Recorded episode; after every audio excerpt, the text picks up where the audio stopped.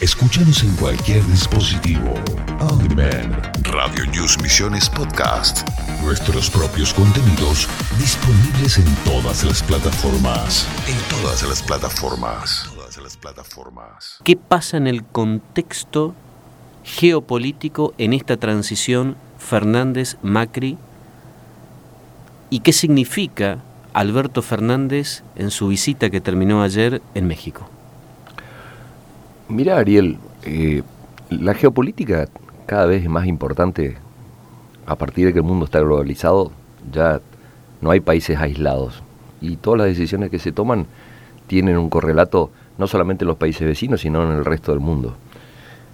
Claramente a eso hay que sumarle que Latinoamérica venía de un proceso que después de más de una década de gobiernos progresistas, de gobiernos de centro izquierda, había empezado a girar nuevamente a la derecha giró a la derecha con el presidente de Brasil, giró a la derecha con el presidente de Chile, giró a la derecha con el presidente de Paraguay, giró a la derecha con quien reemplazó al presidente de Perú, etcétera, etcétera, etcétera. Entonces, todo hacía prever que ese giro de Latinoamérica a la derecha iba a por el último reducto que había quedado de centro izquierda o de izquierda, si querés, que era Venezuela.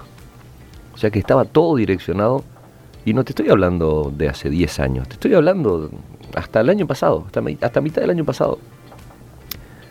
No duraba 24 horas más en el poder Maduro, ya habían elegido a Guaidó como su sucesor, todo el resto de los países con gobiernos de derecha se habían incorporado al famoso grupo Lima y todos pedían la cabeza de Maduro, todos declaraban que eso era una dictadura y no una democracia, todos hablaban de que claramente eh, con una firmita de los países amigos, Estados Unidos tenía allanado el camino para entrar directamente. Y fíjate cómo cambió el escenario, ¿no? De mitad del año pasado, mitad del 2018, a casi finales del 2019. Un panorama en el cual el triunfo de Fernández tiene muchísimo que ver, muchísimo que ver, porque vos hace un ratito hablabas de Macri y así es una introducción diciendo que cuando, cuando Macri empezó a gobernar en los primeros dos años se hablaba de que había Macri por para rato, ¿no? De que había gobiernos. 20 años. Ya cambiamos. Bueno, eso mismo se repetían en el resto de los países de la región. Acá hay derecha para rato. Ahora que sacamos a los progresistas del poder, acá hay derecha para rato. Y resulta ser que parecía una realidad esto hasta mediados del año pasado, y hoy ya no es una realidad. Y Argentina es el primer país del Cono Sur que en pleno auge de la derecha, quiero ser claro esto, ¿eh? no en el segundo periodo de Macri con un desgaste, no, no, en pleno auge, cuando Macri iba a buscar su reelección,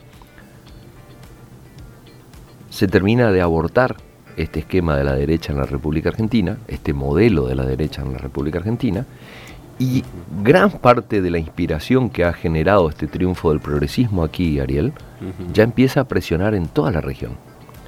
Empieza a presionar y obviamente, en función de esas presiones, quienes juegan abiertamente con Estados Unidos, porque hay países que juegan a medias, hay países que juegan escondidos y hay países que juegan abiertamente. Entonces, quienes juegan abiertamente ya empiezan a poner palos en la rueda para tratar de contener o de limitar el gobierno de Fernández. Y esto se ve, yo podría darte cientos de ejemplos, pero se ve claramente en la relación entre Bolsonaro y Fernández, ¿no? Una relación que claramente no tiene nada que ver con lo personal. Digo, si hay alguna persona que está siguiendo lo que pasa entre Bolsonaro y Fernández y cree que hay un problema entre personas, está mirando para cualquier otro lado. Creo que ni siquiera se conocen personalmente. Acá se están jugando muchos intereses muy fuertes. Y Bolsonaro claramente está jugando el manual que le indica Estados Unidos. ¿Cuál es el manual que le indica Estados Unidos? Vos que nosotros recomponemos. Si no nos entiende que Bolsonaro, que tiene como, diría yo, lumbrera política y como ídolo político a Trump, lo ha dicho cientos de veces Bolsonaro, que para él ¿eh? Trump es la luz de su camino, nos entiende que Bolsonaro no salude al presidente electo y sí lo haga Trump telefónicamente. Quien puede lo más, puede lo menos.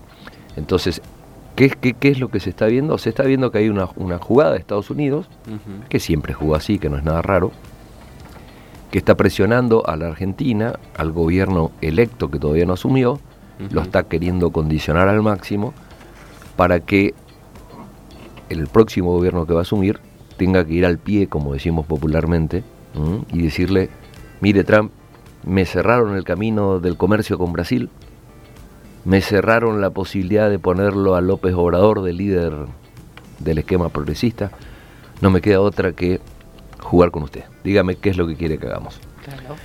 Y esto, esto está a las claras. Sí. Porque lo que hay que entender para poder entender esto es que China y Rusia han avanzado fuertemente sobre Latinoamérica. Y cuando digo avanzado no estoy hablando de avances militares.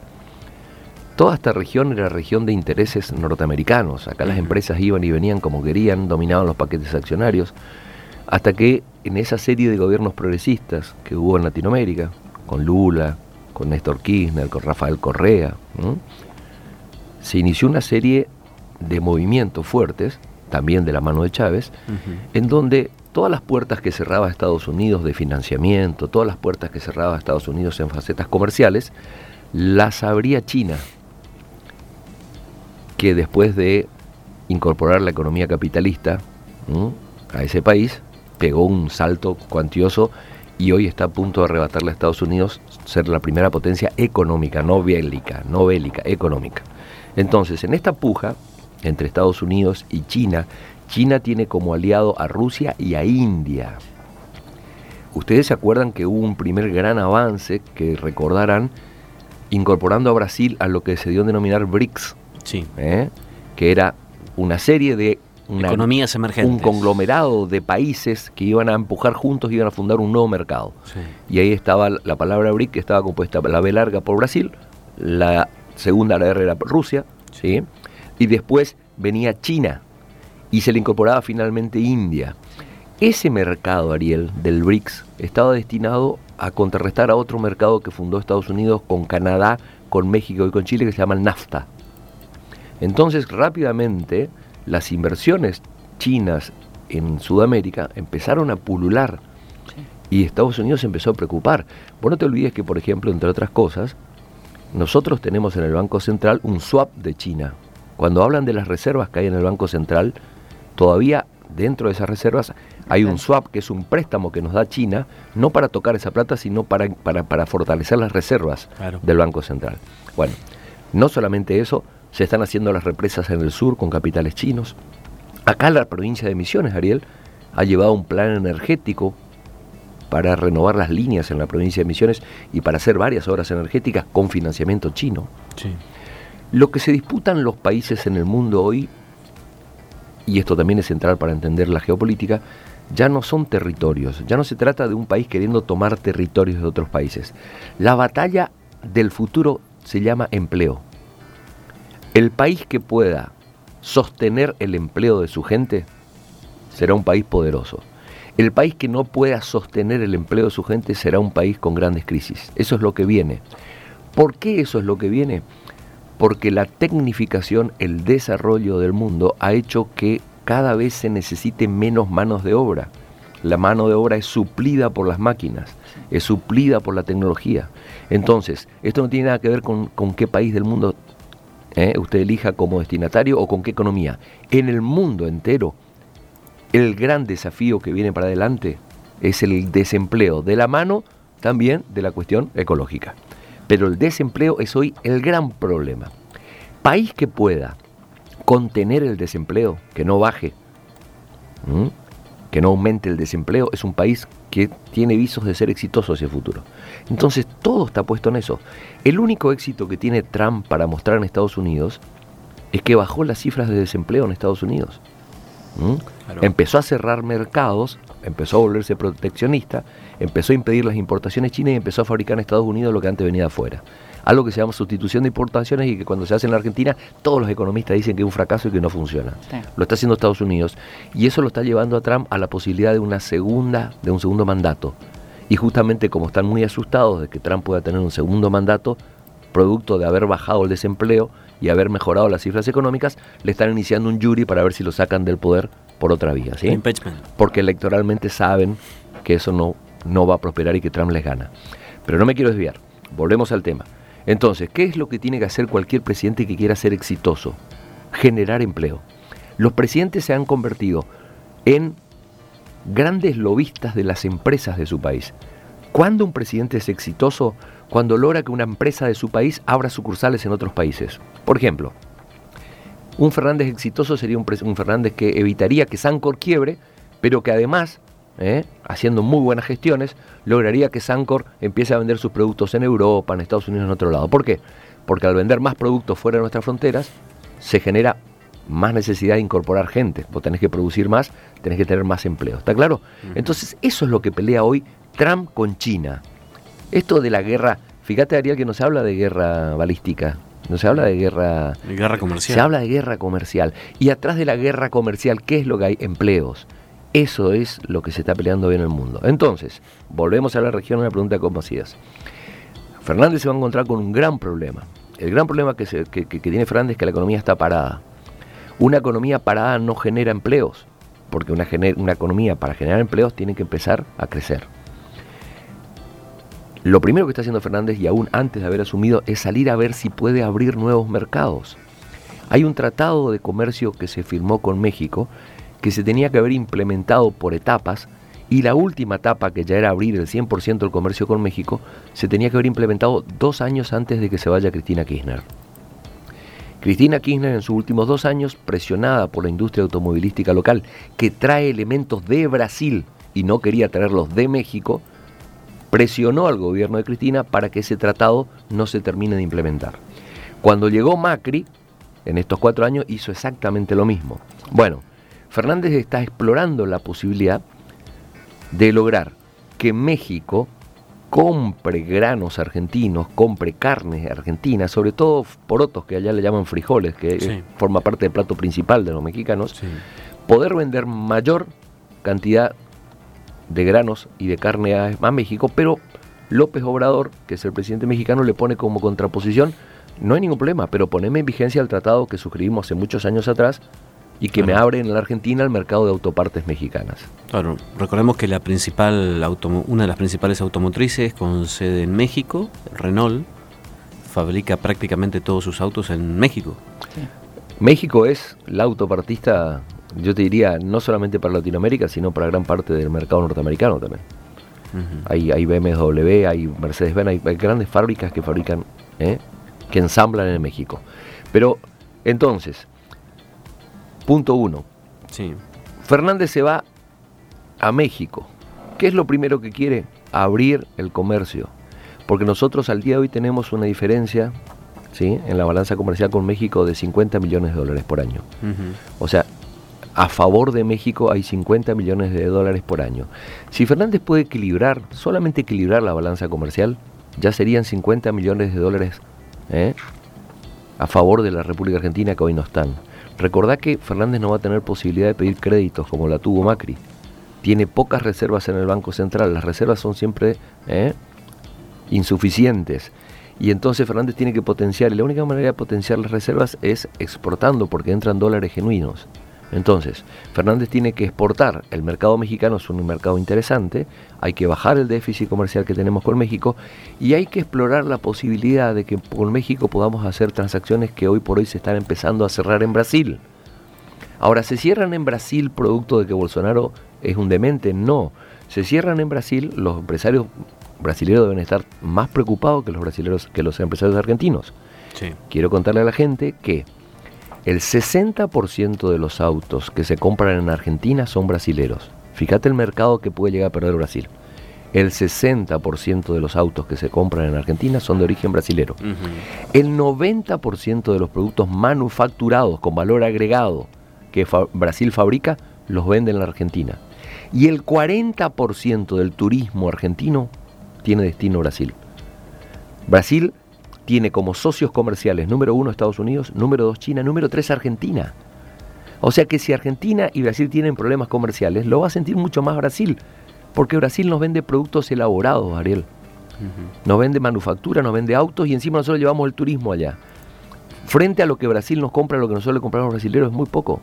Es, es mucho, perdón. Entonces, cierro con esto. ¿Por qué Bolsonaro está haciendo esto que no va de la mano de lo que quieren los empresarios brasileños ni argentinos? Porque están jugando a dos puntas con Trump, están presionando a Fernández, por un lado con el tema de la reestructuración de la deuda del Fondo Monetario Internacional, y por eso también se va Fernández a hablar con López Obrador, porque México integra el Fondo Monetario Internacional y un voto a favor de México sería muy importante para la Argentina cuando tengamos que reestructurar la deuda. ¿Va Fernández a abrir mercados a México? Sí. ¿Va a hablar con los empresarios mexicanos para decirle que va a garantizar las inversiones mexicanas acá? Sí. ¿Va a pedir el voto a favor en el Fondo Monetario? Sí. Pero también fue Fernández tratando de lograr que López Obrador asuma el rol que tuvo Lula en otro momento. Cuando se dio ese gran esquema progresista acá en la región, Lula claramente era el que lideraba. El constructor. El constructor. Lula hoy está preso, yo creo que no por mucho más tiempo, ¿eh? y ahí viene también uno de los grandes problemas de, De Bolsonaro, ¿eh? no de Brasil.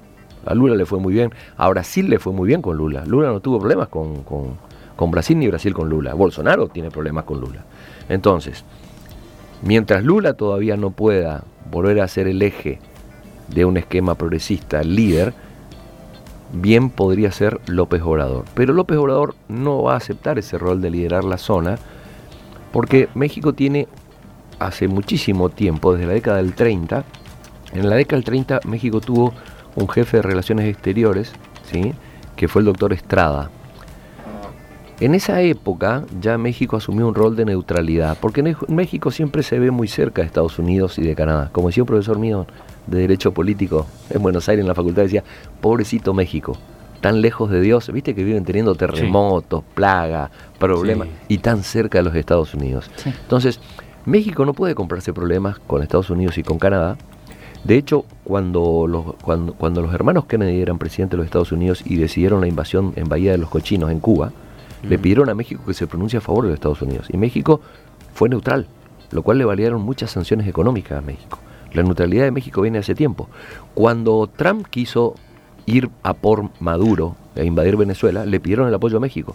Y México otra vez se mantuvo neutral. Bueno, ahora va Fernández a pedirle a México y a López Obrador que se convierta en el líder progresista de la región y México le controla, le contesta con la misma neutralidad que es lo que ellos denominan la doctrina Estrada, que fue esta doctrina de neutralidad que fue impuesta por este jefe de relaciones exteriores en la década del 30 en México. Así que la relación Algo parecido a Itamaraty en Brasil. algo parecido a Itamaraty en Brasil. México, eh, en ese sentido, tiene muy buenas relaciones exteriores, Tiene una tradición diplomática. tiene una tradición diplomática muy fuerte, eh, así como la tiene Brasil, así como no la tenemos nosotros. Pero bueno, este juego de pinzas presionando a Fernández, no solamente con el tema del pago de la deuda al Fondo Monetario, con el tema del comercio con Brasil, ¿sí? es un juego para condicionarlo a Fernández, para que Fernández ni bien asuma, empiece a entender que todos los caminos tienen que ir hacia Estados Unidos y no hacia China y hacia Rusia. Por eso, Ariel, y con esto cierro, ¿vos te acordás que en plena campaña, en un momento cuando le preguntaron a Fernández qué iba a hacer si la relación con Estados Unidos se endurecía, él dijo que no tenía ningún problema en pedirle a China los créditos que le estaba negando al Fondo Monetario Internacional. Este no es un tema menor. Entonces, ¿qué se está peleando para el futuro gobierno de la República Argentina? ¿Quiénes van a ser los empresarios que van a manejar lo que viene en la Argentina? ¿Van a ser capitales norteamericanos? Y es lo que está peleando Trump. Acordate, los presidentes pelean empleo para sus países. Empleo para sus países significa mayor penetración de sus empresas en países vecinos, o en países de la región, o en países de otros lados. ¿eh? Entonces, Trump pelea porque la mayoría de las inversiones que se hagan en Argentina en los próximos cuatro años de Fernández sean por lo menos sustancialmente norteamericanas, empezando por Vaca Muerta, que es de Chevron. Los otros países, como China y como Rusia, están peleando para que Argentina abra sus puertas a capitales que sean chinos, ¿m? Mm. que vengan Hay dos represas en el sur. que sean, que sean de la India, que sean rusos. Entonces, en función de esta Viene puja, Putin. Bueno, Viene Vladimir bueno. Putin a la asunción de Fernández. ¿eh? Exacto. Atento bueno, con ese. Bueno, ¿ves? Entonces, ¿y vos por qué crees que Trump lo llama? ¿Por qué crees que Trump acelera el llamado a, a- a Fernández? Acelera el llamado a Fernández para decirle, tenés la puerta abierta. O sea, acá no es que te estamos ahogando con todo lo que estamos haciendo y, y sí o sí, porque lo peor que le puede pasar a Trump es que Fernández gire más todavía hacia la izquierda. Para colmo se le está incendiando casi todo el patio trasero a Estados Unidos. Lo que está pasando en Chile no tiene retorno, Ariel. Esta es la mayor crisis, la mayor crisis que ha tenido Brasil, eh, que ha tenido, perdón, Chile desde su retorno a la democracia. Y esta crisis va a dejar secuelas fabulosas. ¿eh? Imagínate lo que le va a costar a un gobierno de derecha volver a ser gobierno en Chile después de lo que está pasando. Entonces, estas secuelas que están pasando en Chile, junto con lo que está pasando en Ecuador, junto con lo que pasó en Perú, junto con que en Bolivia otra vez Evo volvió a, renovar mandato, junto con lo que puede pasar en Uruguay, donde pareciera ser después de la primera vuelta, que si bien ganó el Frente Amplio, la derecha la puede dar vuelta, hay que ver, porque de acá la segunda vuelta lo que está pasando en Argentina influye. Digo, se le descalabra este esquema de que la derecha había llegado para quedarse durante décadas a Latinoamérica, se le empieza a descalabrar a Trump, y entonces lo están presionando a Fernández por un lado, pero por otro lado le abren la puertita y Trump lo llama como diciéndote, diciéndole, cuente conmigo, señor presidente, usted va a hacer una gestión exitosa, nosotros le vamos a ayudar. Ese movimiento de pinzas que estamos viendo es importantísimo, Ariel. En un momento en donde nuestra economía estuviese fuerte, no dependeríamos tanto de lo que ocurra afuera, ¿sí? Diríamos, bueno, lo que pasa afuera es secundario, vamos a ponerle más las fichas a lo que pasa dentro de la Argentina. Bueno, fíjate que Fernández está recorriendo Latinoamérica, ¿eh? lejos de estar atendiendo a lo que van a ser los principales problemas adentro. ¿Por qué? Porque Fernández sabe que gran parte de la llave para solucionar los problemas internos cuando asuma es está en sus relaciones ¿eh? con lo que está pasando fuera del país, sus relaciones geopolíticas.